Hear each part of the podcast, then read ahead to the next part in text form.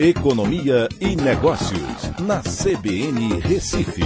Oferecimento Cicred Recife e Seguros Unimed. Soluções em seguros e previdência complementar. Olá, amigos, tudo bem? No podcast de hoje eu vou falar sobre. O Senado aprovou o projeto que limitou agora o ICMS sobre combustíveis, conta de luz, comunicações e transporte público.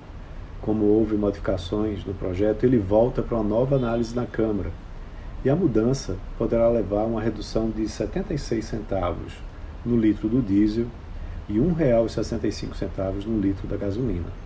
Esse projeto classifica os combustíveis, a energia elétrica, comunicações como telefonia e o transporte coletivo né, como bens é, e serviços essenciais a definição proíbe os estados de cobrarem taxa superior à alíquota geral do ICMS, que varia hoje entre 17% e 18%.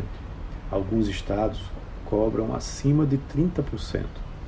Governadores e secretários estaduais de Fazenda afirmam que a redução trará perda na arrecadação de até 83 bilhões de reais, com potencial de comprometer políticas e serviços públicos em áreas como saúde, é, e educação e que prejudicará os municípios, uma vez que recebem 25% de cota parte do ICMS. Mas os senadores aprovaram também um destaque em que a União compensará os estados e municípios para que os pisos constitucionais da saúde, da educação e do Fundeb tenham os mesmos níveis de recursos que tinham antes da entrada em vigor da lei resultante desse projeto todo esse esforço para conter o aumento do preço dos combustíveis pode, na realidade, não trazer efeito prático no preço lá na ponta, pois novos aumentos nos preços internacionais podem trazer mais impactos e os donos de postos podem também não fazer esse repasse.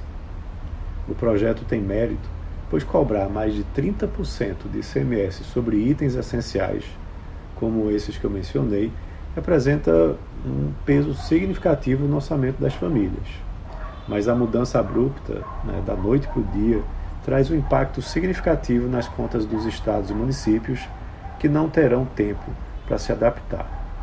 Então é isso. Um abraço a todos e até a próxima.